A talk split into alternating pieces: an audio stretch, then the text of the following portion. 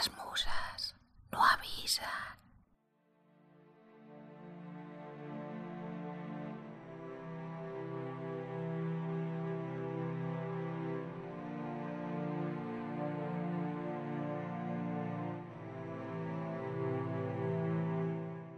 Antes de que el cine se convirtiera en dueño y señor de nuestros sueños, antes de que la cultura de la imagen le perteneciera a Hollywood y su poderío se extendiera hasta nuestros bolsillos, antes incluso de que los hombres fueran capaces de fijar el mundo que sus ojos ven en placas fotográficas, antes existían ya ilusionistas capaces de domesticar las imágenes de los sueños enjaulando demonios, espíritus y lugares fantásticos entre las paredes de sus linternas mágicas, cuyo acceso tan solo era posible a través de la oscuridad, porque mucho antes de las salas de cine y de los Nickelodeons,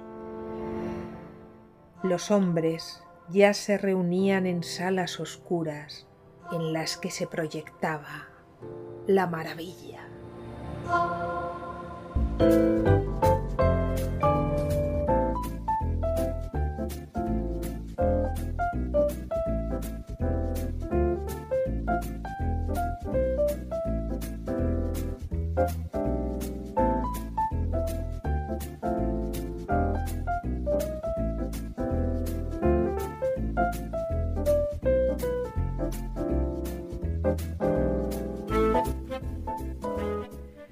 Saludos a todos, bienvenidos una vez más. Yo soy Pepa Yausas y esto es Las Musas no avisan.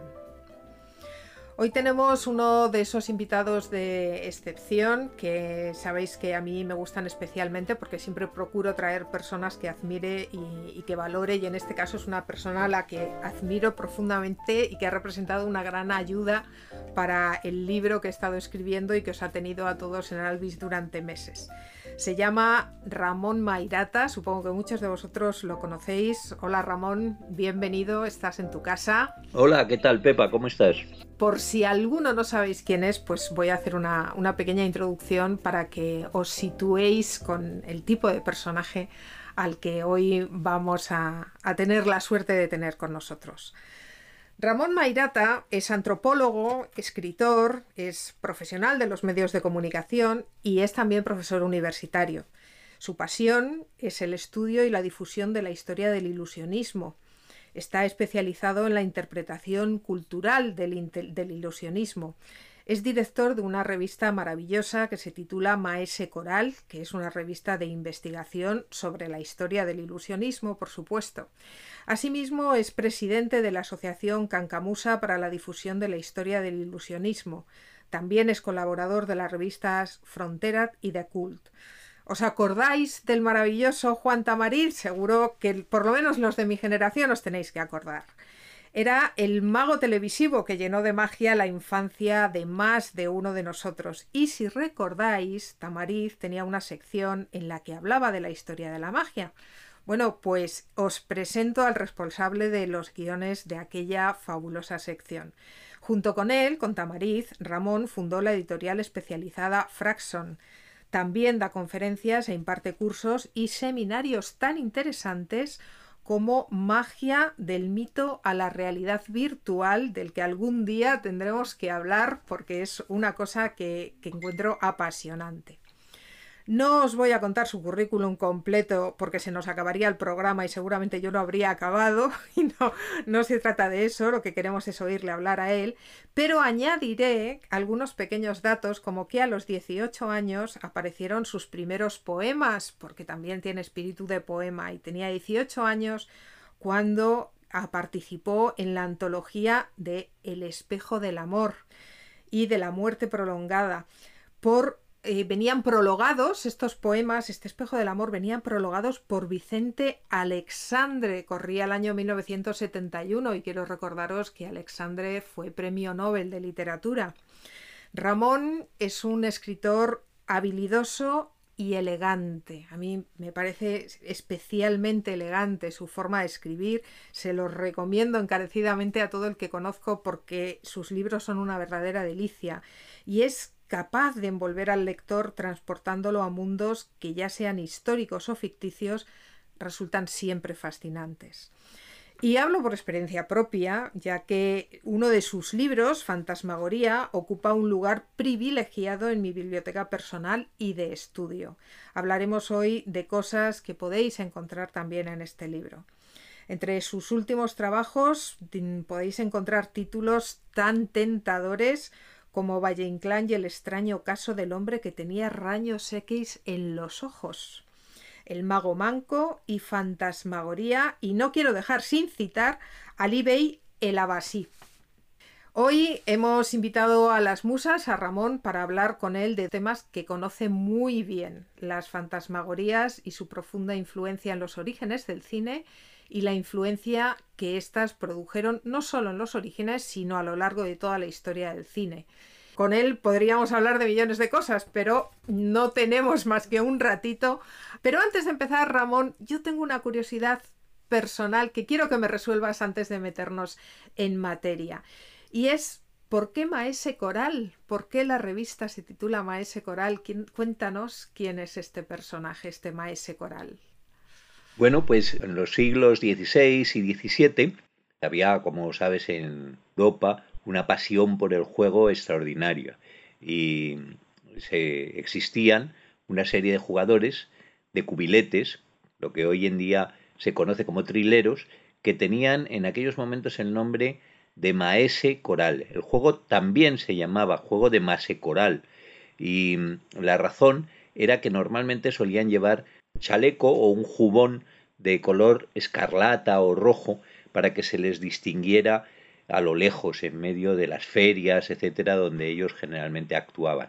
Este nombre, por ejemplo, sale muchísimo en la novela picaresca, porque casi todos los pícaros formaban parte de estas bandas que se dedicaban a practicar el juego de coral, que era súper popular en aquellos momentos. Si recordáis, hay un cuadro del Bosco, es el retrato de un jugador de cubiletes, ¿no?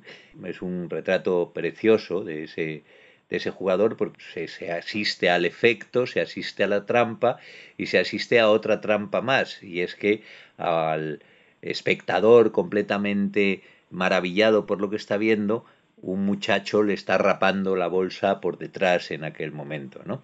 Bueno, pues en ese retrato, efectivamente, el jugador lleva un jubón de color rojo y un sombrero que es un precedente del sombrero de copa, ¿no? Que eh, no, es un sombrero de copa, pero es un sombrero también alto, negro, etc.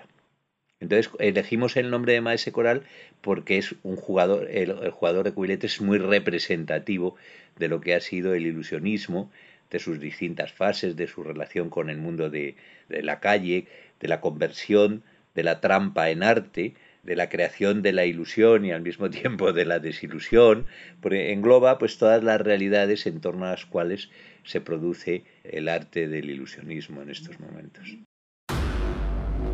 Acérquense, porque cuanto más crean ver, más fácil será engañarles. Damas y caballeros, como número final, vamos a robar un banco. Que una cosa que, que lleva tantísimos siglos existiendo yo creo que no se la puede poner en tela de juicio. la discusión puede estar en de lo que es la magia, a la que yo me refiero en estos momentos un arte escénico. Y es un arte escénico que tiene como misión fundamentalmente eh, provocar un efecto y una sensación, la sensación de realizar algo imposible, algo que no es posible. Es decir, es, es, un arte escénico eh, ya dirigido a gentes formadas, dentro de los parámetros de la razón.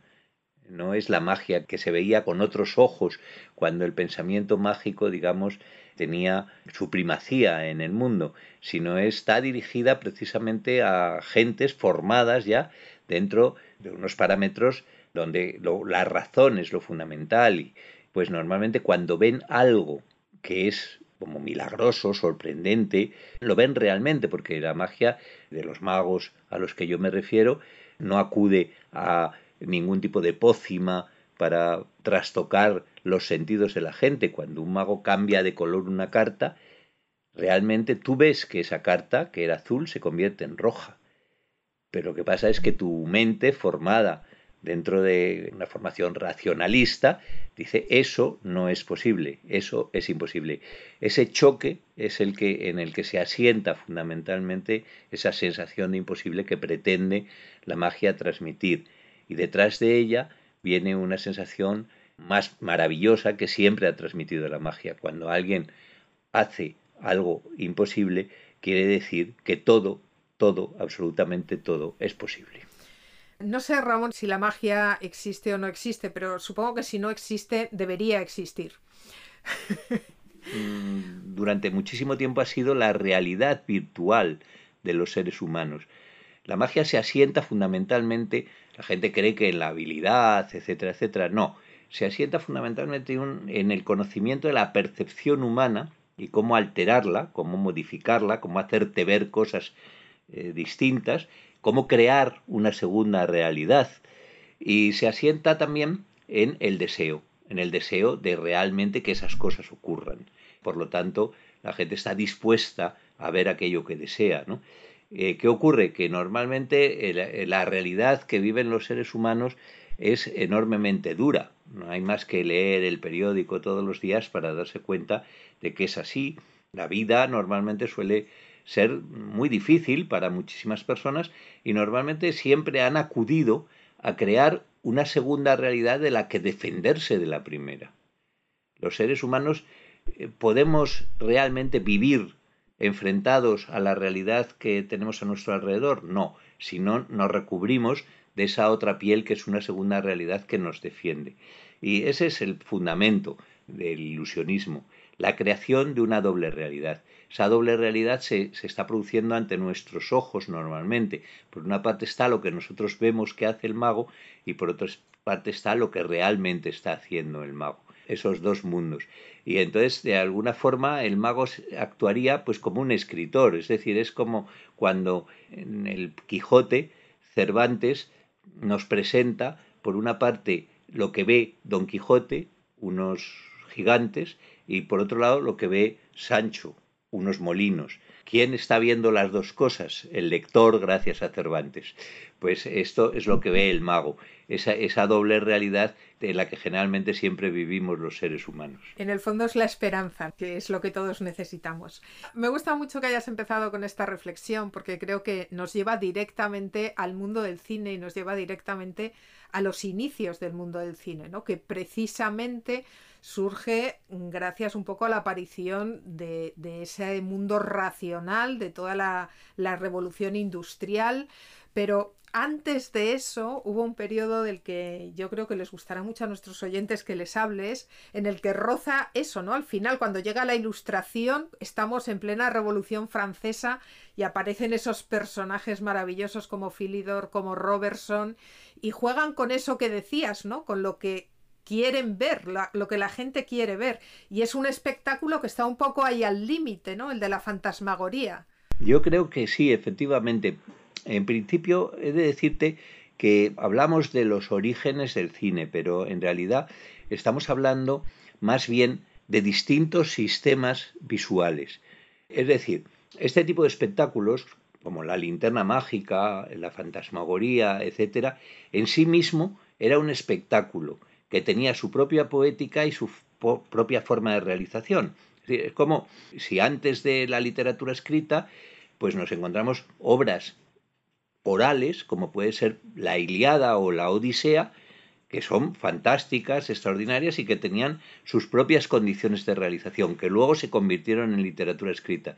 Pero no son un precedente de la literatura escrita. En sí mismo tenían un valor y eran degustadas como tales. Y esto mismo ocurre con, estos procedimientos.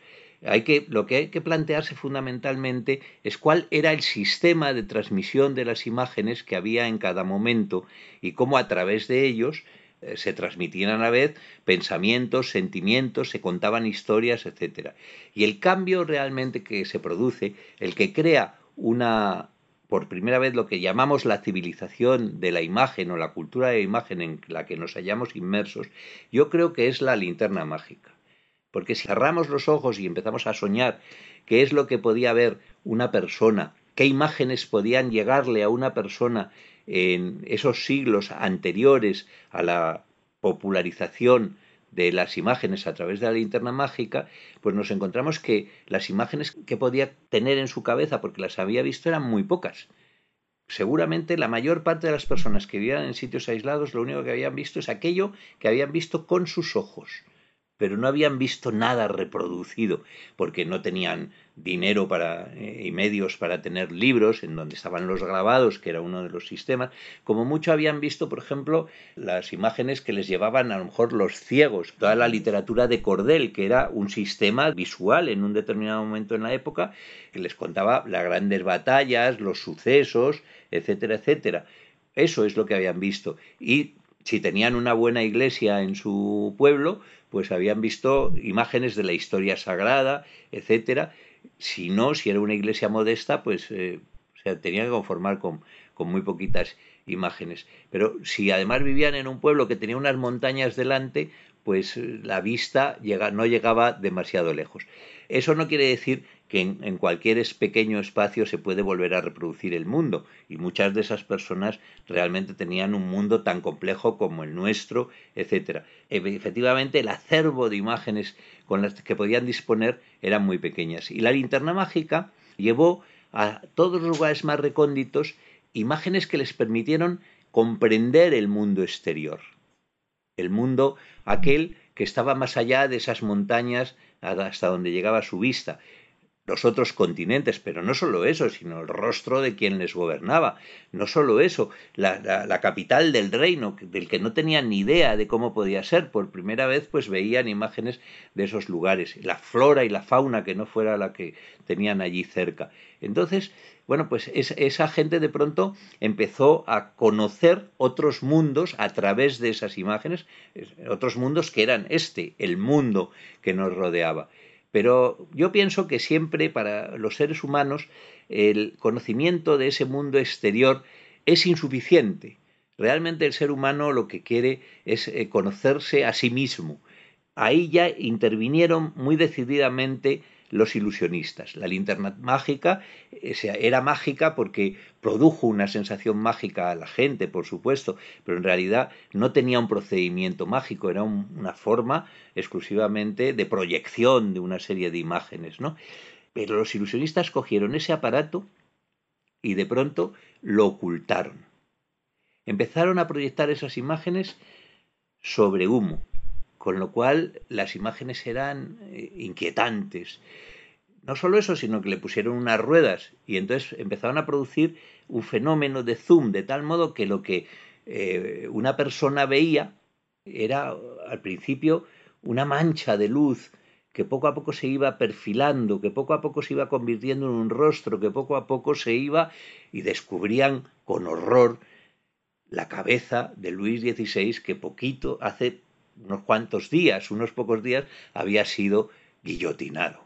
Entonces, claro, esto producía un, terror impresionante a la gente porque no sabían de dónde venía aquel, si podía ser un, muerto que volvía del otro mundo, cuál era el origen de aquel rostro ensangrentado que de pronto les acosaba, etcétera. Hasta el punto tuvo fuerza este espectáculo, la primera vez que se hizo en el París revolucionario, poco después de la muerte de Luis XVI, que la policía intervino y acusó a Philidor, que era el internista, de haberse confabulado con Luis XVI para volver otra vez a conseguir que volviera a la monarquía en Francia y le detuvieron y estuvo a punto de costarle la vida. Tuvo que huir a Inglaterra ayudado por una serie de amigos que le lograron salvar en el último momento. Tenía una fuerza enorme. Precisamente la Revolución Francesa, que fue mucho más largo de lo que normalmente la gente se imagina, porque duró varios años y luego el periodo de, de final fue bastante más complejo de lo que pueda parecer. También sabes que hubo un tiempo en que se prohibió la religión. El gobierno pretendía ser completamente laico. Yo imagino que debió de producirse como un vacío espiritual, ¿no? Como una necesidad de trascendencia que espectáculos como la fantasmagoría venían a cubrir muy bien, ¿no? Hemos de pensar que además la fantasmagoría utilizaba toda una serie de imágenes que en aquellos momentos la ilustración tenía también su pensamiento políticamente correcto y sus imágenes políticamente correctas. Y todas aquellas imágenes que habían formado parte de la cultura de la humanidad durante mucho tiempo y que tenían sus raíces en la religión, en las mitologías, en, los cuentos de hadas, en el folclore, eh, etcétera, etcétera, habían sido rechazadas. Todas esas imágenes habían sido borradas y parece que el mundo tenía que empezar de nuevo con unas imágenes regidas exclusivamente por la razón, etcétera. Entonces, esas imágenes seguían porque formaban parte de la cultura nutricia de todas las personas seguían en el interior de las personas, seguían en sus cerebros, seguían allí funcionando las imágenes de los demonios, de las gorgonas, de todos estos seres míticos, etcétera, etcétera, y ese mundo volvió otra vez a salir a la luz a través de la fantasmagoría, encarnando el qué, pues los terrores, los miedos de las gentes, encarnando sus pasiones, etcétera, etcétera, todo un lenguaje que sería el mismo que se utilizaba, por ejemplo, en aquellos momentos y paralelamente en la literatura gótica y que se utilizará posteriormente en el cine de terror. Entonces la fantasmagoría de algún modo interpretó perfectamente esta necesidad que tenía el ser humano en aquellos momentos de volver otra vez a utilizar ese lenguaje con el que se había explicado a sí mismo los mitos, las historias folclóricas, etcétera, desde hacía muchísimos años y sin el cual parece que no lograba entenderse del todo. Me, llama la atención, me gusta que cites a, a, los espiritistas porque precisamente mientras te oía hablar pensaba que como un siglo después de las fantasmagorías de la Revolución Francesa, más o menos, cuando estamos en plena revolución industrial, cuando el racionalismo se ha impuesto ya de una manera absoluta y las máquinas se han apoderado completamente de la vida, es cuando el espiritismo coge precisamente fuerza y surge en todo su esplendor. ¿no?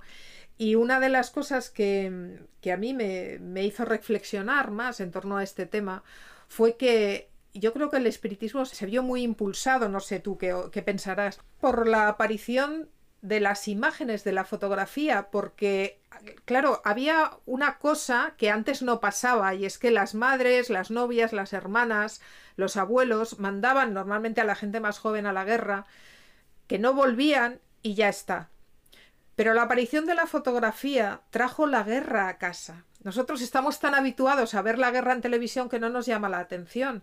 Pero cuando yo me paré a pensar por primera vez en el efecto que debió de producir en tanta gente ver las fotos de los muertos, las fotos, las primeras fotos que hicieron en los campos de batalla, me pareció perfectamente comprensible que todas las mujeres del mundo y de América, sobre todo en América, fue todo un fenómeno cuando empezaron a ver los muertos de la guerra civil americana que de repente todas se hicieran espiritistas y quisieran desesperadamente contactar con los espíritus de sus hijos, de sus maridos, que se habían ido y que habían tenido una muerte tan espantosa de la que nunca iban a recuperar el cadáver. Y ahí la linterna mágica y todos estos juegos de ilusionismo también jugaron un papel muy importante, ¿no es así?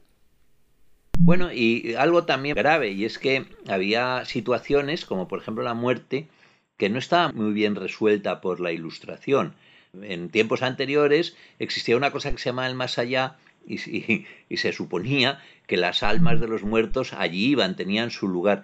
Eh, en el momento en que hay una abolición del más allá, no se sabe qué pasa con los muertos. Los muertos eh, empiezan a torturarnos, a inquietarnos, porque siguen en nuestras cabezas. Hoy día incluso, muchas veces cuando pensamos no nos damos cuenta, pero una parte muy importante de nuestros pensamientos están llenos de seres que han desaparecido. Citamos a Platón, a Aristóteles, a Antonio Machado, hablamos de Hitler, hablamos de Stalin. Toda esa gente ya no existe y sin embargo eh, los tenemos muy presentes y una y otra vez hablamos de estos fantasmas y los utilizamos para entender situaciones políticas que se están produciendo en estos momentos o para comprender realidades importantes de nuestras vidas que a través de ellos nos, nos, han transmitido. Lo mismo podría ocurrir en otros tiempos en que la gente utilizaba los mitos para comprender las cosas. Nosotros también, el psicoanálisis utiliza Edipo, etcétera, etcétera. Hay todo un bagaje que es la cultura heredada que lógicamente está llena de seres que ya no existen. Y esos seres que ya no existen también son nuestros propios familiares, nuestros seres queridos que han desaparecido y que sin embargo de alguna forma los conservamos en, nuestra, nuestro corazón o en nuestra cabeza. La ilustración no supo dar una solución a esta, a esta demanda, a saber qué hacer con todos estos seres que siguen existiendo para nosotros, pero cuya existencia de alguna forma había sido cortada o cegada al no haber una continuidad en el otro mundo.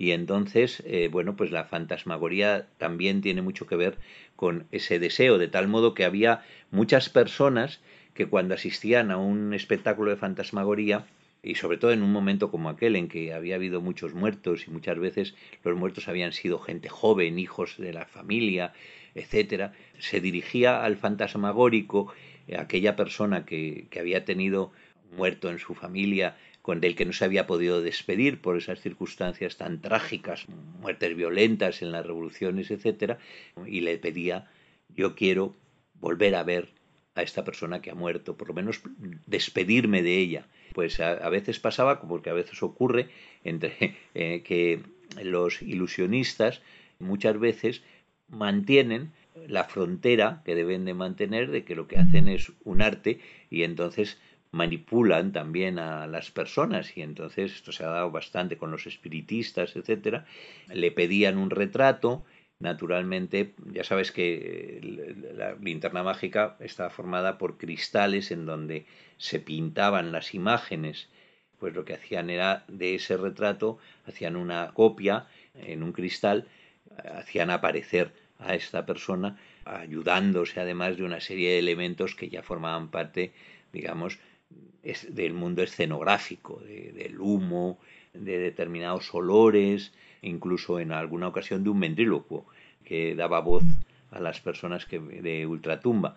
El deseo era tan fuerte por parte de esa persona de volver otra vez a hablar con, con la persona que había muerto y de la que no se había podido despedir, que aunque a nosotros nos parezca que este procedimiento eh, pues es muy bizarro y, difícilmente verosímil, para ellos no lo era. Claro, se desmayaban y, realmente se, les impresionaba muchísimo. Mejor vámonos, Guillermo. Me estoy poniendo nerviosa. Espérate, caramba. Quiero saber todo lo que dijo el alma de José. Continúa, hija. Parece que el espíritu de mi padre en realidad tuviera algo contra usted, doña María. Dice que si no supera usted cierta prueba y domina su ambición, será la causa de cosas horripilantes. ¿Horripilantes? Lo repitió dos veces. Horripilantes. Inconcebibles para la mente humana. Pero lo que sigue es el colmo. Que tendrá usted un encuentro con un ser sobrenatural. Con un ser que tiene poderes extraordinarios y del cual no puede decir su nombre. Satanás, seguramente y que si no escucha usted las advertencias de ese ser misterioso, logrará felicidad. De lo contrario... ¿De lo contrario qué?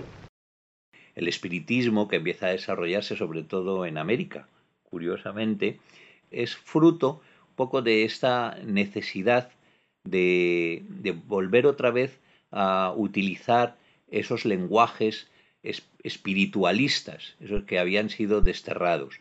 De ahí el nombre, espiritismo, la relación con los espíritus, la relación con el otro mundo, con el más allá. ¿no? Generalmente lo relacionamos también, los momentos álgidos en que esto se produce, con momentos en que lo, has visto muy bien en relación con las guerras. Las guerras son un momento en que hay un desequilibrio, se produce un desequilibrio muy fuerte y es que muere mucha gente joven para, para los, las madres fundamentalmente y también supongo que para los padres, pues es una alteración total de, de la normalidad del, del, mundo natural, en que lo lógico que ellos pensaran es que sus iban a morir después de sus propios hijos, y entonces esto crea también una angustia espantosa y una necesidad de ponerse en relación con estos seres que han desaparecido.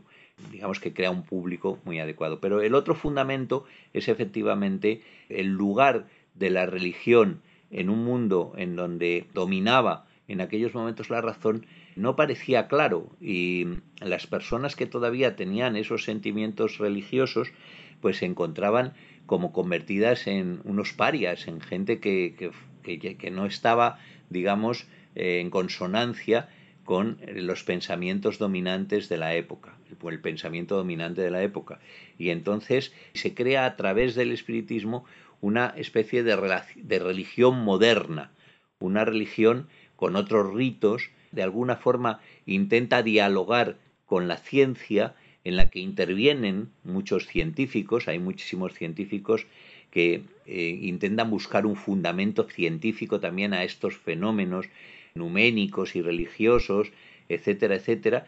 Y entonces se produce también una gran discusión en las áreas intelectuales de toda América y Europa sobre la existencia de una serie de fenómenos psíquicos eh, especiales y la existencia de todo un mundo psíquico que eh, nos pondría en contacto con otras realidades, con el más allá. Todo esto yo creo que influye en la utilización de distintas eh, nuevas tecnologías que empiezan a surgir, como por ejemplo la fotografía.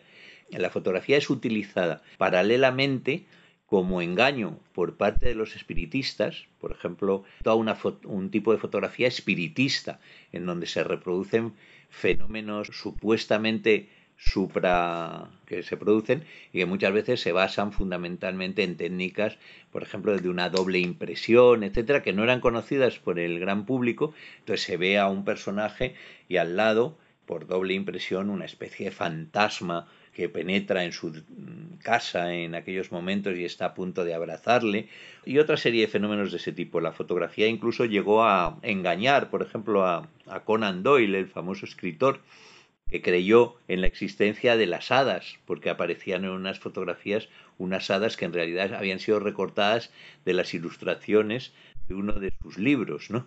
Conan Doyle no era imbécil, entonces si termina creyendo esto es porque realmente algo le, había eh, descolocado y a su forma de pensar, de alguna forma había perdido el norte y ese, eh, ¿qué es lo que le había descolocado? Pues el deseo de que, de que aquello fuera cierto porque él era un convencido espiritista y por lo tanto aquello, si era verdad, lo que daba era caución a sus propias teorías. Por esto terminó viendo aquello que no existía como real, porque realmente quería verlo así, ¿no? La fotografía, como luego, por ejemplo, los rayos X crearán también toda una esperanza, ¿no? O sea, de pronto la, gente por primera vez ve cómo es un ser humano despojado por completo de la carne, ¿no? Por primera vez. Bueno, aquello crea una sensación impresionante y da como alas a determinadas imaginaciones sobre las posibilidades en un determinado momento de que se produzcan estos fenómenos espirituales, etcétera. Era como una visión mucho más profunda de los seres humanos, una visión esencial, etcétera, la que de pronto muestran esas radiografías. La fotografía, por ejemplo, crea también una sensación muy curiosa y es que para la mayor parte de las personas no solamente desconocían qué ocurría con sus hijos en las guerras, por ejemplo, como tú muy bien has explicado, sino que sencillamente no sabía cómo eran sus antepasados, porque no tenían dinero para que un pin hiciera unos cuadros, etcétera, etcétera, en donde conservaran esas imágenes. Y sin embargo, la fotografía sí populariza esto, el que en casi todas las casas pues empiezan a tener conciencia de las generaciones anteriores, a guardar los retratos de los abuelos, etcétera, y también en aquellos momentos había muchísima mortalidad infantil de los niños, ¿no? que mueren, ¿no? Incluso se, se crea un género muy curioso que consiste en que cuando muere un niño, toda la familia se hace una fotografía con el niño vestido de domingo, normalmente, en el centro de, de, la casa, que será una fotografía que se quedará allí como recuerdo para siempre de la existencia de ese niño que murió. ¿no?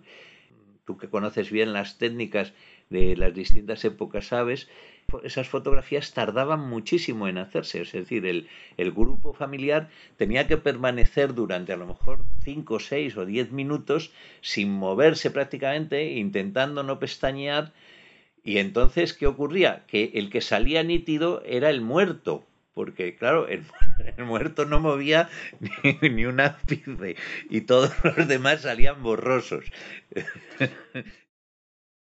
Señora Mills. Sí, ama. ¿Tiene idea de qué puede ser esto? Es un álbum de fotografías. No, pero todos están dormidos. Mire. No están dormidos, ama, sino muertos. Es el libro de los muertos. En el siglo pasado tengo entendido que tomaban fotografías de los muertos con la esperanza de que sus almas siguieran vivas en los retratos. Hasta hay retratos en grupo. Y niños. Ay, es macabro. ¿Cómo podían ser tan supersticiosos? La pena por la muerte de un ser amado puede hacer que las personas hagan las cosas más extrañas. Deshágase de él. No lo quiero en la casa. Sí, ama. De hecho, yo creo que el cine, en cierto modo, recupera esa tradición de la linterna mágica que se veía a oscuras en una sala oscura. Cuando uno va al cine, se vuelve a introducir en esa sala oscura, ¿no? Y los primeros cineastas utilizan mucho todos estos trucos. Cuando tú hablas de estas cabezas cortadas, uno lo primero que piensa es en Méliès, por ejemplo, y en estas cosas que desaparecen. Y además no deja de ser no irónico, porque evidentemente tiene una razón de ser, ¿no? Que ahora tú nos contarás. Pero el hecho de que Méliès comprara el teatro de Houdini. Un, un momento muy curioso, y es eh, posterior a la fantasmagoría, empieza a haber un verdadero deseo eh, dentro, por ejemplo, de los movimientos artísticos del, del 19 y sobre todo del teatro, de la magia, etcétera, etcétera, empieza a haber un verdadero deseo de hacer aparecer a los fantasmas, a los seres del más allá, etcétera, etcétera, y una serie de tecnologías que lo permiten. Tecnologías que vienen de muy antiguo, porque es la utilización de los espejos para producir estos efectos, lo que se llama la catóptrica. Se empieza a llevar al teatro y se empieza a llevar a la magia, y luego aparecen de pronto algo que para mucha gente durante mucho tiempo era la constatación de que el alma sí existía y que es la electricidad. la electricidad producía unos efectos, pero era algo invisible para la mayor parte de las personas. Quien no conocía los fundamentos científicos de cómo funcionaba la electricidad, pues eh, aquello le parecía una cosa muy sorprendente. De hecho, uno de los juegos de magia que, por ejemplo, hacía un célebre mago austriaco eh, consistía en que cuando salía al escenario estaba todo a oscuras y de pronto cogía una pistola, disparaba cuando sonaba el disparo, se encendían 100 velas al mismo tiempo. En realidad eran 100 bombillas, pero como nadie sabía cómo funcionaba una bombilla, pues le parecían que realmente este hombre había prendido 100, 100 velas. Esto es algo que ha durado mucho en la relación con la electricidad, porque yo recuerdo mis estancias durante muchos veranos en un pueblecito que se llama Vejer de la Frontera, me contaban la historia de qué ocurría en los años 20 o así, cuando la mayor parte de las casas tenían una única bombilla en el salón. No había muchas bombillas porque era una cosa muy costosa. Y entonces tenía una bombilla monda y lironda en el salón. Y de pronto se, se fundía. Y no sabían cómo cambiarla.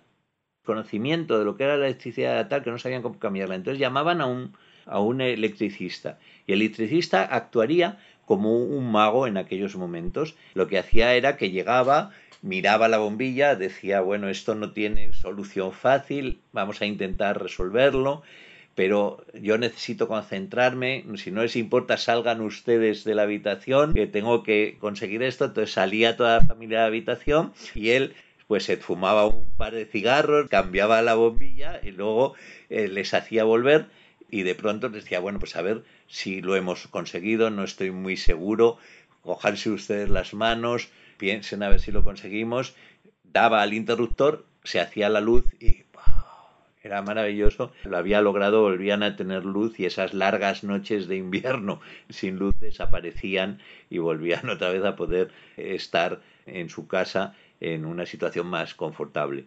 ¿A quién no le gusta un buen truco? La electricidad, por ejemplo, durante muchísimo tiempo fue algo como el magnetismo en el siglo XVIII eh, que se identificó con el alma. Son realidades que, como se basaban en algo invisible, la atracción de los imanes o el fluido eléctrico era algo invisible, pues podían permitir que se que encarnaran estas otras realidades que también son invisibles. Y entonces, desde ese punto de vista, pues hubo un renacimiento de todas estas creencias y al mismo tiempo esto se transmitió a los espectáculos que tenían como misión fundamentalmente algo que era muy importante. O sea, es también cierto que ese concepto de la realidad que el racionalismo transmitió en, ese, en esa época era muy limitado. para los seres humanos eh, no, no fue una liberación, lo fue en cierto sentido al librarte de una serie de creencias supersticiosas, etcétera, etcétera, eso es indudable. Pero claro, es que eh, una persona que iba por el campo en Grecia o en Roma, pues encontraba que los ríos estaban llenos de las nereidas, de, seres impresionantes. Volvía a casa y estaban los duendes. El mundo animista hacía que el mundo estuviera lleno de realidades maravillosas y sorprendentes y de misterios fabulosos para la gente. Era un mundo encantado. Y eso desaparece. El mundo se convierte en un mundo duro, con una civilización industrial que hace que la gente tenga que abandonar el campo, ir a trabajar en las ciudades, unas condiciones enormemente difíciles, eh, viviendo en unos sitios generalmente inhóspitos, muy duros para todas estas personas. El mundo se ha desencantado, es algo de una dureza eh, atroz. Encuentran en todo este, este mundo espectral pues de nuevo eh, una respuesta o una salida a sus deseos de que otra vez vuelva a ampliarse la geografía imaginativa por la que pueden sus pensamientos triscar. En esa situación nos encontramos fenómenos muy distintos que van desde la obra de Edgar Allan Poe, toda una tradición de magia fantástica que saca constantemente fenómenos espectrales en el escenario. La magia de finales del 19 está llena de efectos espectrales, de esqueletos que danzan, de cabezas parlantes que hablan sin cuerpo, etcétera, etcétera. Está llena de todo este tipo de efectos que van de la feria a los más eh, altos teatros, que de alguna forma su misión es volver otra vez a reencantar ese mundo que ha perdido gran parte de sus incentivos para muchas personas. ¿Quién lo construyó? Yo diría que un mago. Es lo más complicado que he visto nunca. ¿Podremos arreglarlo? Claro que lo arreglaremos.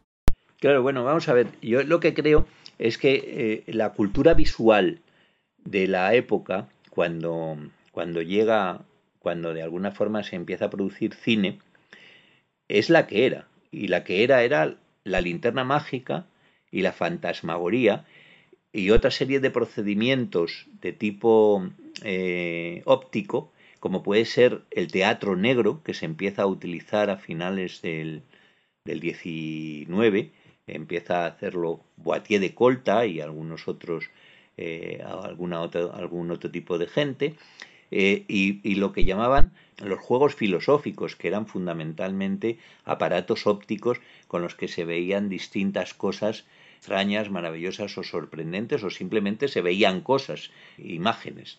Esta era la cultura visual, con lo cual las primeras películas se tienen que nutrir de los que antes se dedicaban a esa cultura visual. Es decir, de pronto es posible proyectar imágenes en movimiento, que es lo que consideramos que es el cine, tiene que buscar sus cámaras, realizadores, etcétera, etcétera, en los que se dedicaban a, la cultura visual de la época. Y los que se dedicaban dentro del mundo del espectáculo eran los magos. Elie era un personaje que, como tú bien sabes, era hijo de un hombre que tenía un gran negocio en una fábrica de zapatos en Francia. Gran parte de sus zapatos los exportaba a Inglaterra. Coge a su hijo, que era el mayor de la, de la familia, dice que le manda a Inglaterra para que aprenda el negocio, importación y exportación, con sus partners ingleses. Y entonces Benier se instala en Londres y no presta mucha atención a este aprendizaje de los negocios porque descubre el Egyptian Hall, un gran teatro de magia que había fundado Maskelyne. Y entonces en el Egyptian Hall, junto con David Devan, que entonces era uno de los magos principales que actuaba en el Egyptian, pues empieza a aprender magia. Eh, se le convierte para él en una pasión, de tal modo que cuando regresa a Francia le dice a su padre que él no tiene el más mínimo interés en dedicarse a vender zapatos ni a fabricarlos, y que quiere la parte que le corresponde de su herencia porque se quiere dedicar a la magia. Y con ese dinero es con el que compra el teatro de Robert Houdin, que ya había muerto hacía bastante tiempo y que había pasado por distintas manos, sin el éxito que había tenido en sus primeros tiempos, pero que con Méliès se convierte realmente de nuevo en un teatro de magia excepcional, porque Méliès era un hombre con una fantasía eh, fastuosa y entonces inventa muchísimos efectos, etcétera, basados además en nuevas tecnologías, como la que yo he citado antes de los rayos X, inventa muchísimas cosas nuevas y además asimila una, un tipo de magia que hacían los Maskelyne, que eran como pequeños sketch enloquecidos. Era la máxima libertad expresiva y creativa. Allí podía pasar de todo, no tenía nada sentido de verosimilitud. Era algo absolutamente enloquecido. Cabezas que rodaban, seres eh, completamente vociferantes que hacían toda clase de cosas inauditas. Ese era el mundo de, de, de Méliès. Eh, Méliès llega a ser el presidente de la Asociación Sindical de Ilusionistas, a la que pertenecía uno de los Lumière. Los Lumière, eh, uno de ellos era un ilusionista estos hombres le invitan a, la primera sesión que hay de eh, que hacen en un café de cine. En esa sesión Méliès ya se queda completamente fascinado y es normal porque él en sus espectáculos introducía ya espectáculos visuales de linterna mágica. El propio Robert Houdin ya lo había hecho. Los magos utilizaban en la mayor parte de sus espectáculos proyecciones de linterna mágica. Durante un tiempo, pues hacían cuadros distintos, mostraban cosas diferentes, transformaciones, cosas de este tipo. Era uno de los géneros eh, que utilizaban dentro de sus espectáculos. Cuando ve el cine, natural que piense, yo voy a utilizar esto dentro de, de mis espectáculos. Y les pide a los hermanos Lumière que le vendan un aparato. Pero los hermanos Lumière tienen una concepción distinta, no tienen una concepción mágica del cine, tienen una concepción del cine documental, tienen una concepción del cine y además consideraban que aquello no iba a tener, con, razón desde mi punto de vista, no iba a tener mucho camino. Y es que si, hubiera, si se hubiera seguido por el, por el camino primero, lo que se veía, un tren llegando a una estación o unas obreras saliendo de una fábrica, pues a, a las tres meses de ver ese tipo de cosas que cualquiera podía ver directamente yéndose a la puerta de la fábrica o, al, a la estación, pues realmente eh, el, efecto hubiera desaparecido. O sea, nadie ha ido al cine más en la vida si solo te ponen cosas de estas. Eh, el cine terminó por otros cauces completamente distintos a aquellos. Y ellos, en principio, se dieron cuenta de que aquello no, no iba mucho más y entonces lo que hacían era que tenía una serie de operadores que de cameraman que empezaron a mandar a la China para que trajeran imágenes exóticas, cosas de estas, pero ellos no sabían muy bien qué hacer con aquello. Y Méliès sí lo sabía porque era un hombre del espectáculo. Empezó a hacer ese tipo de películas. Tienen dos partes. La primera es una parte en la que vemos que lo que hace es los propios juegos que hacía en el teatro, los fotografía, los hace en cine. Hay, por ejemplo, una película muy famosa que es la desaparición de una dama en el teatro Robert Houdin. Y ese es un juego de Boitier de Colta, es un juego que hereda Méliès de Boitier de Colta, un gran creador de magia del 19, en donde se pone un periódico en el suelo para mostrar que está separado suelo no hay trampilla ni nada de eso, porque en los teatros ya del 19 había muchas trampillas y los espectadores siempre sospechaban de eso y entonces se pone ese, ese periódico en el suelo, sobre él se pone una silla, se sienta una mujer, se le cubre con una sábana, se quita la sábana y ha desaparecido la mujer. Este era un juego que realmente se hacía en el teatro y lo hace así, tal cual, tal como lo hacía en el teatro, con el mismo trucaje. Al cabo de un tiempo, pues empieza a descubrir el lenguaje cinematográfico. Se empieza a descubrir lo que se puede hacer mediante trucajes cinematográficos, multiplicar esos efectos. Se ha llamado cine de trucos a este tipo de cine que se hace en un principio, desde mi punto de vista, malamente llamado, porque el truco no se ve, lo que se ve es el efecto, sería un cine de efectos. Pero el truco, Méliès bien se ocupaba de que no se viera. Es un cine muy loco, es un cine que si lo vemos en estos momentos con música, por ejemplo, de piano o algo así, yo he tenido la suerte de verlo así, te sumerge en una extrema libertad mental. No hay unión entre los pensamientos. Es fantástico. Lo que va ocurriendo siempre es sorprendente. Es maravilloso. Todo truco de magia tiene tres partes o actos. La primera parte es la preparación el mago muestra algo ordinario. La segunda parte se llama el giro. El mago toma ese objeto ordinario y le hace algo realmente extraordinario. Pero uno todavía no aplaude, porque hacer que algo desaparezca no es suficiente. Hay que hacerlo reaparecer. En aquella época es curioso porque ese cine se hacía fundamentalmente en las barracas de los ilusionistas en las ferias y también en los teatros como en el de Robert Houdin, etc. Era muy importante la narración. Cine no era todavía competencia de los espectáculos teatrales porque no había roto a hablar, ¿no? Era un déficit con respecto a otro tipo de espectáculos. Normalmente lo que había era un tipo que narraba lo que se veía en la película y que era tanto o más importante que las imágenes. Por ejemplo, en Madrid era muy famoso que se llamaba el tío Juliano. El tío Juliano era un ilusionista y ventrílocuo. Y de pronto se hizo célebre porque era el que hacía más gracia contando las películas. Contaba lo que le salía de las narices, ocurrencias suyas a partir de las imágenes. Esta figura del narrador de, de películas es una figura que se ha olvidado, pero es una figura fundamental para darse cuenta del sentido del cine en los primeros tiempos. Era un espectáculo de feria y de barraca por un lado y un espectáculo que por ejemplo la burguesía rechazaba. Era un espectáculo popular. iban a ver maravillas y a librarse de la lógica en que les había sumergido el mundo que les parecía agobiante. Cosa también cierta es que Méliès, pues de algún modo, de vez en cuando utilizar recursos para hacer un tipo de cine documental falso, porque lo hacía, por ejemplo, la coronación del rey de Inglaterra con todos los actores del teatro de Châtelet, pero lo presentaba como algo que lo que hoy llamaríamos documental, pero claro, en realidad era...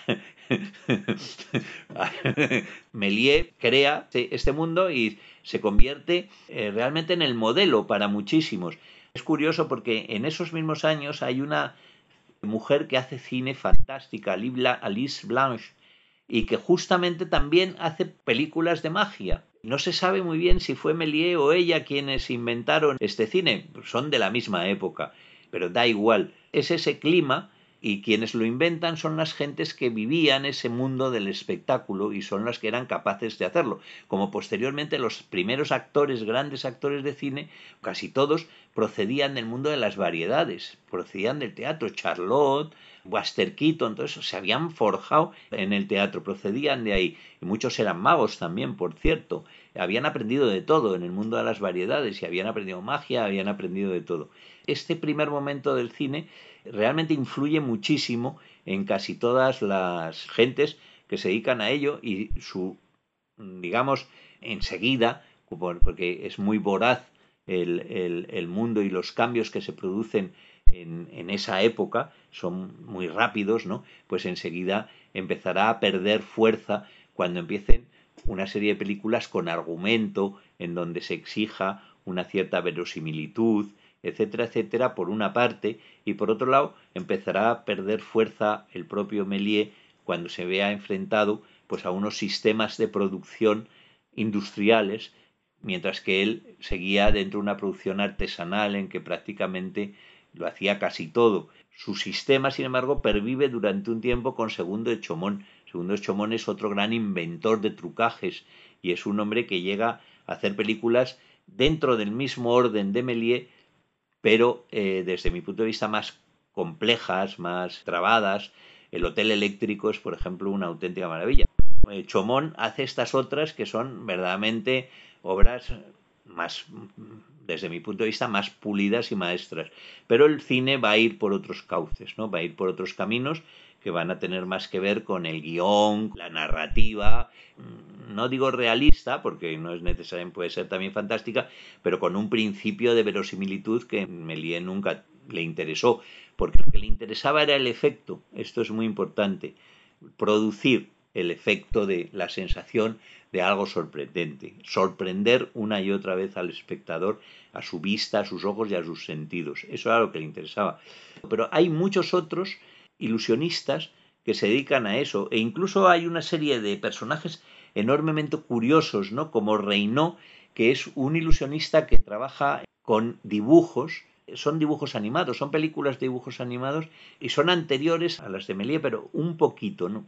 Y lo que le ocurre es que precisamente irrumpe la invención de los Lumière. Este hombre eh, se encuentra que tiene un éxito extraordinario durante un tiempo, pero al año siguiente, eso que ha sido una novedad enorme, pues queda completamente suplantado por, por el nuevo invento, ¿no? Es un caso curiosísimo porque si lo llega a inventar 20 años antes, pues hubiera sido para él impresionante, ¿no? Ya estaríamos hablando de Reino muchísimas veces. Pero luego existen también una serie de, de personajes claves en el desarrollo de esa modernidad del cine que normalmente no se les ha valorado suficientemente. Uno de esos es otro ilustrador, Fregoli.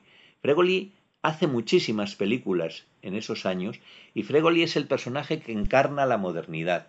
Es el personaje que encarna el hombre que no tiene una personalidad propia, sino que puede tener todas las personalidades del mundo. Es alguien que constantemente se metamorfosea y cambia. Marinetti habla de él como la encarnación misma del mundo moderno. Hay un instante muy curioso que yo creo que no se ha a veces eh, reparado en él, y es cómo las vanguardias, las vanguardias eh, de ese final de siglo y principios del XX, empiezan a inspirarse en los espectáculos tanto de circo como de magia para su renovación, porque tienen una frescura, están mucho más imbricados con los nuevos cambios tecnológicos, con ese mundo eléctrico del que hablábamos antes, con, por ejemplo, uno de los espectáculos más fascinantes que se producen en aquellos momentos, los espectáculos de luz negra o los espectáculos de esta bailarina Fuller, que en principio se plantean que son unos espectáculos de danza, pero en realidad eran unos espectáculos de magia, porque existía en que ella llevaba unos trajes absolutamente inmensos y sobre esos trajes se con linternas mágicas colores e imágenes de tal modo que a medida que ella iba bailando iba cambiando esas imágenes, servía de pantalla a esos trajes. Y el público no sabía por qué se producía este efecto, por eso tenían un valor mágico durante una época, hasta que Científica American, la revista, descubre que era a través de un sistema de linternas mágicas que proyectaba desde distintos ángulos del teatro sobre el vestido, ¿no? Pues ya se convierte en un espectáculo puramente estético sin el efecto mágico de la sorpresa entonces, bueno, pues ahí vemos cómo realmente esa interacción entre las distintas artes que se da en, en ese momento hace que muchas de ellas desemboquen de algún modo en ese arte nuevo que es el cine, que poco a poco se va creando. Y se va creando con las aportaciones que vienen, claro, de los sistemas anteriores que había de, de espectáculo y de transmisión de las imágenes. Y son los primeros en intervenir en ello y son los primeros en crear una poética adaptada al nuevo medio, que luego, claro, con su desarrollo propio pues terminará teniendo una poética propia. Se irán por caminos distintos la magia y el cine, aunque realmente funcionan eh, del mismo modo. El cine también es la creación de una doble realidad. Por una parte está lo que vemos y por otro lado, si viéramos cómo se rodaba la película, pues veríamos que es completamente distinto a lo que estamos viendo. Pero si lo vemos con cierta distancia, pues realmente podemos decir que una parte muy importante de nuestras vidas transcurre en la ficción. Ver una linterna mágica, estoy segura que tú la has visto muchas veces, es una sensación maravillosa, es una sensación que tiene algo de mágico y que yo creo que es algo que no todo el mundo ha visto, pero puede ser que haya personas que nos estén escuchando y que han visto como mínimo un peep show, esto que estabas hablando antes que se hacía con espejos y cristales en los teatros, ¿no? Si alguna vez alguno de los que me estáis escuchando habéis estado en Disneylandia, Disneylandia tiene una cosa maravillosa que es la Haunted Mansion y allí hay un desfile de fantasmas que está hecho usando esta técnica. Lo que estás viendo es un espectáculo puramente del siglo XIX. Está hecho con los espejos, con los cristales exactamente igual. Solo por eso ya vale la pena verlo, ¿no? Aquí, donde yo estoy en este lado del charco, en Canadá y Estados Unidos, hay una asociación de linternistas. Se reúnen una vez al año, son muy activos, hacen muchísimas cosas y hay espectáculos de linterna mágica todavía. ¿Se pueden ver espectáculos de linterna mágica en España? ¿O tú conoces algún mago gente que hace ilusionistas que hacen magia y que todavía utilizan estos recursos del siglo XIX? Pues mira, yo acabo de hacer el guion de un espectáculo de linterna mágica para un mago español que se llama Sergi Buca. Se llama El Cazador de Imágenes, eh, lo estrenó este verano en el Teatro de Menorca, que es un teatro muy bonito, es un teatro de ópera maravilloso del, siglo XIX. Y en estos momentos está ensayando de nuevo para, para irlo mejorando a partir de las experiencias que hemos tenido de las primeras representaciones, etcétera, etcétera, y yo he tenido también que hacer las modificaciones adecuadas. Tiene la peculiaridad este mago y su espectáculo que utiliza un material que es original del siglo XVIII y XIX. Los cristales que utiliza, muchos de ellos son del XVIII, son cristales de, fantasmagoría con elementos de transformación, personajes que les crece la nariz o que en un determinado momento, bueno, y todos esos personajes demonios, trasgos, etcétera, que aparecían en esos espectáculos y él ha ido comprando y coleccionando con, con la intención de hacer un espectáculo, no del coleccionista, sino que solo compraba eh, aquellos cristales que él sabía que podían funcionarle en un espectáculo. Hay una parte importante también de magia victoriana. Los primeros cristales están todos pintados a mano, pero a medida que se empiezan a utilizar se empiezan a desarrollar técnicas para grabar los cristales, por ejemplo, mediante grabados, ¿no? Ahí empiezan a, a, producirse industrialmente. Y cuando llega la fotografía, pues también se utiliza la fotografía en estos cristales que se va modificando. Y hay una parte muy bonita que es también cuando de pronto los linternistas deciden mostrar no solamente, como antes hemos hablado, el mundo exterior y el mundo interior de los seres humanos a través de sus imágenes más torturantes, sino de pronto empiezan a, descubrir también el universo, lo que está más allá, lo que no vemos, porque en las otras galaxias, etcétera, son esas imágenes maravillosas de la luna, de los astros, de una belleza absolutamente impresionante. Este espectáculo, claro, no, no es solamente un espectáculo de estos sistemas eh, visuales, sino que incluye, eh, digamos, sistemas visuales desde los tiempos más remotos. Empieza con las sombras. Buca es un hombrómano fantástico que hace unas sombras absolutamente maravillosas. Luego continúa con un sistema que se llaman anilinas, que es como la aparición del color. Son colores que en un determinado momento se combinan, etcétera, etcétera. Luego pasa a la linterna mágica en sus distintas variantes de las que hemos hablado, a la fantasmagoría y termina, bueno, entre medias hay una serie de efectos también eh, con fuego y también una serie de efectos maravillosos de creación, digamos, de en un determinado momento cómo surge una flor instantáneamente germina y se desarrolla o cómo de pronto nacen, crecen, vuelan unas maravillosas mariposas etcétera, y efectos de magia de ese tipo, y termina con la tecnología más moderna, el uso del láser para crear imágenes absolutamente novedosas, distintas, diferentes. ¿no? Es todo un recorrido por las visiones que a través de la óptica ha podido prestar nuevos ojos a la humanidad para ver muchas más cosas de las que con sus ojos eh, habituales, con los ojos habituales podemos ver. ¿no? Creo que es de una belleza absolutamente extraordinaria. Sé que hay otros magos que también tienen intención de hacer espectáculos con, con linterna y conozco a Miguel Herrero, por ejemplo, que tiene, eh, hace espectáculos con linterna. Eh, sé que está en ciernes otro espectáculo o, la posibilidad de otro espectáculo que va a hacer otro, otro mago que se llama Paco González.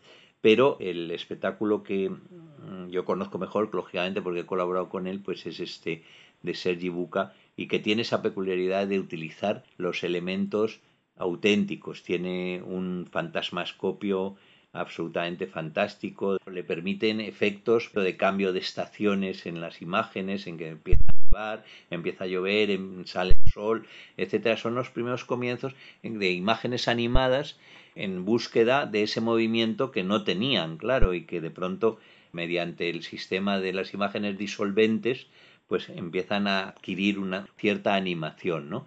Esto es una auténtica preciosidad verlo, ¿no? Es una delicia. Uno se abandona a, ver esas imágenes y a que le cuenten esa historia. Es, una, es una experiencia. Yo, quienes estéis cerca y podáis permitiros el lujo de daros un bote a, a Menorca y verlo, aparte de que disfrutáis de la isla, que también es una preciosidad, yo por experiencia personal, cuando he asistido a este tipo de espectáculos, es una experiencia que no hay nada que la pueda igualar. El cine no la puede igualar es otro tipo de experiencia totalmente distinto. No, no tiene absolutamente nada que ver con sentarse a ver una película. Al principio de nuestra conversación yo hablaba de que eran sistemas visuales que en sí mismos tenían un, su propio valor. Nadie, cuando utilizaba la cámara oscura, por ejemplo, en el siglo XVI de la Porta, haciendo espectáculos de cámara oscura, pues no pensaba ni mucho menos en que era un antecedente del cine, por supuesto, sino pensaba en lo que estaba haciendo y que estaba haciendo un espectáculo que la gente que asistía a ello se quedaba estupefacta ante lo que veía, ¿no?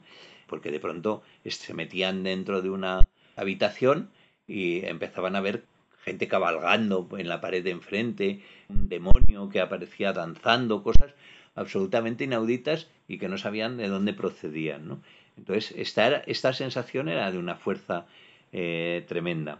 Y lo con el resto de los espectáculos, en todos los momentos en que se ha hecho, yo creo que ha transformado a los seres humanos que los han visto. El cine les ha arrinconado a este tipo de espectáculos, pero tardó mucho. Sustituir a los sistemas anteriores, al teatro, a la magia, etcétera, es necesario que llegue el sonoro.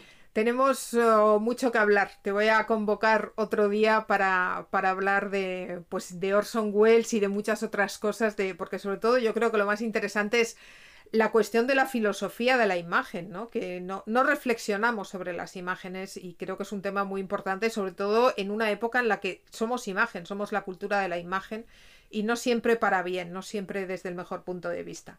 En fin, Ramón, un maravilloso paseo el que hemos hecho, yo creo que, que algo fantástico y además creo que, que, ese regalo que nos has dejado del Teatro de Mallorca, pues uh, no sé, yo te lo, te lo, agradezco mucho porque cualquiera que pueda ir, yo tengo envidia porque no puedo ir, yo si estuviera en España estaría ya comprando las entradas.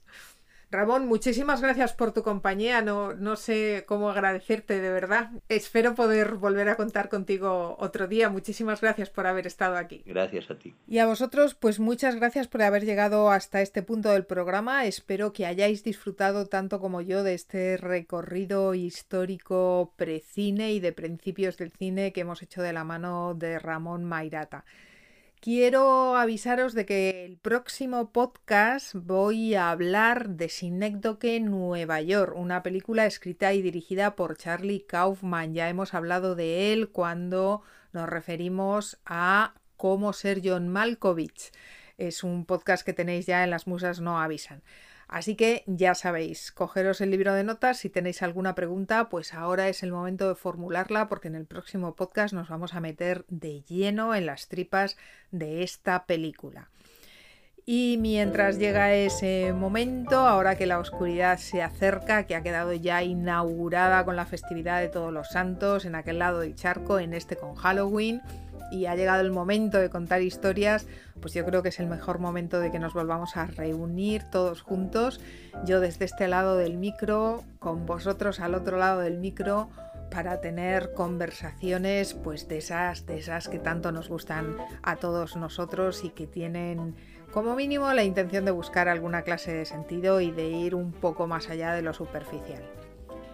Entre tanto, pues ya sabéis, sed felices, y sed buenos, porque de ser mala ya me encargo yo.